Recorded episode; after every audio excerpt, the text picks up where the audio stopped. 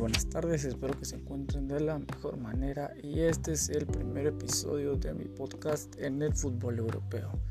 La primera noticia que se les debe dar es que la Superliga se ha creado, es una realidad que llevaba creando el Real Madrid desde hace algunos años.